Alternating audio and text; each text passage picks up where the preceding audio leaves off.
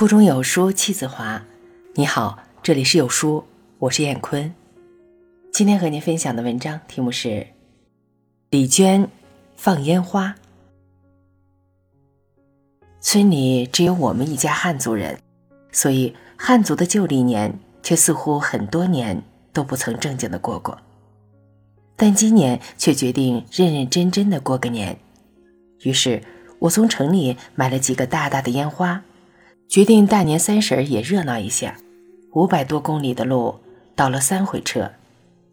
回想一下，长这么大，还从来不曾放过炮仗、烟花这些玩意儿。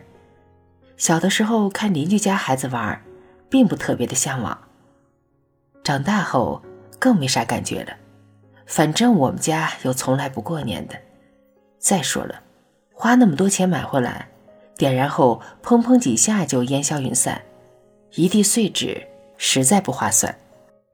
但这一次却不知想到了什么，从来都没过过年，却突然那么想过年。莫非年岁不饶人？吃过饭，还兴致勃勃地看了春晚。很多年来。这也是第一次。然而，电视屏幕上的噪音和雪花点势均力敌，看这样的电视，除了视力外，还得运用非凡的想象力。看到后来实在忍受不了了，便出去踢了两脚天线锅。回来时发现情形更糟，索性关了电视，决定开始放烟花。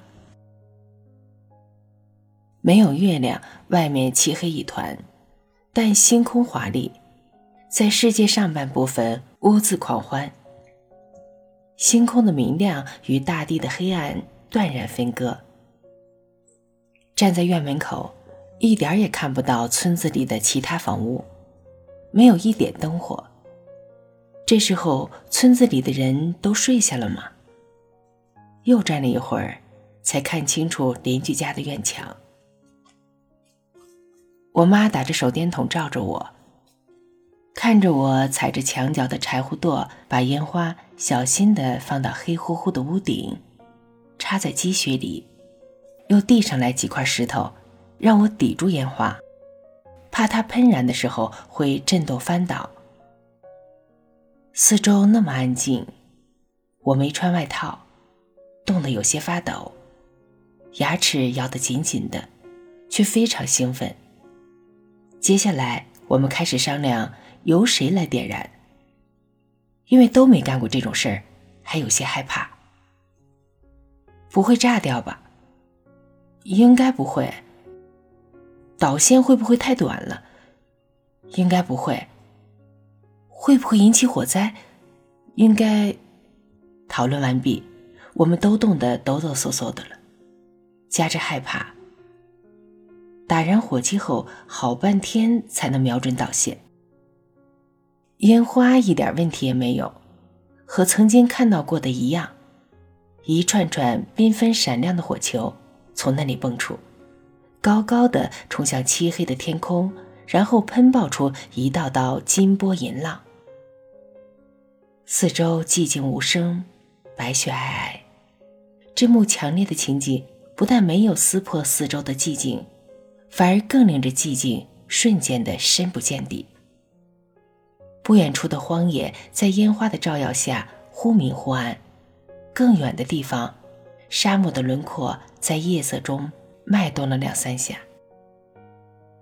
时间非常短暂，我赶紧进房子去拉外婆，我妈也四处去唤赛虎和蛋蛋出来看。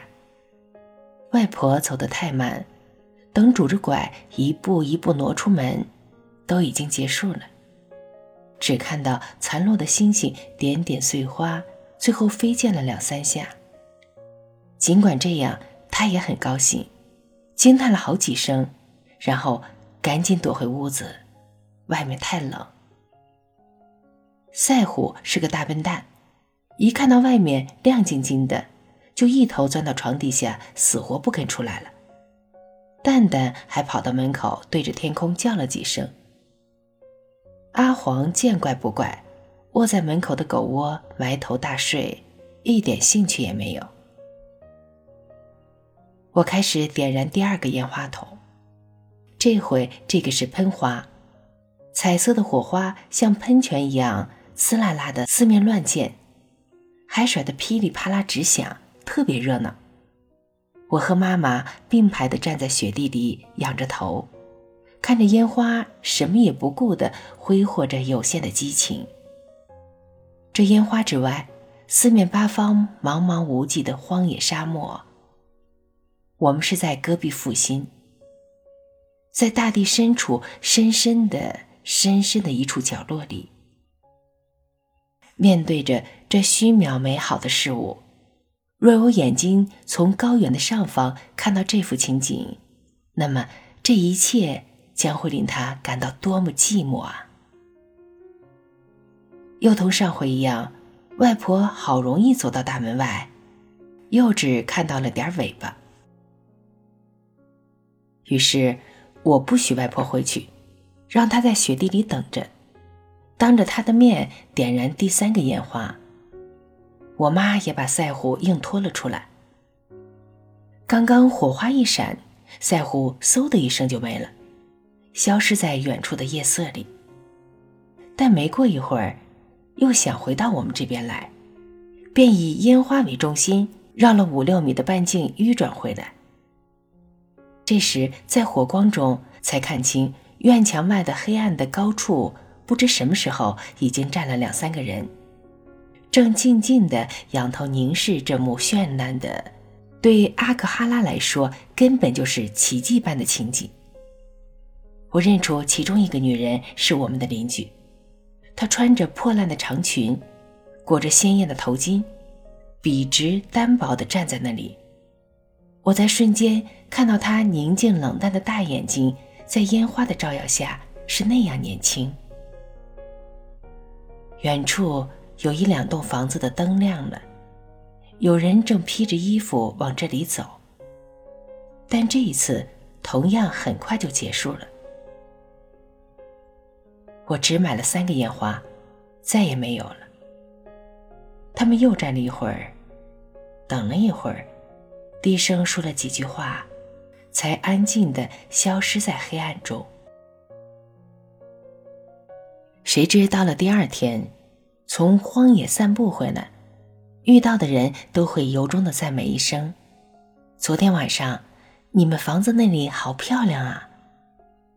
真让人纳闷儿，深更半夜的，怎么会有那么多人看到呢？甚至，连住在河对岸的老乡套着马爬犁子来我们这里买东西也这么说：“昨天晚上你们那里真漂亮啊！你们过年了吗？”别说，这还真是阿克哈拉第一次有人放过烟花呢。明年我再也不买这种便宜货了，一定要买那种最高最大的，可以看好长时间的，一定要买好多好多，让所有人好好看个够。好文章分享完了，愿你拥有美好的每一天，再见。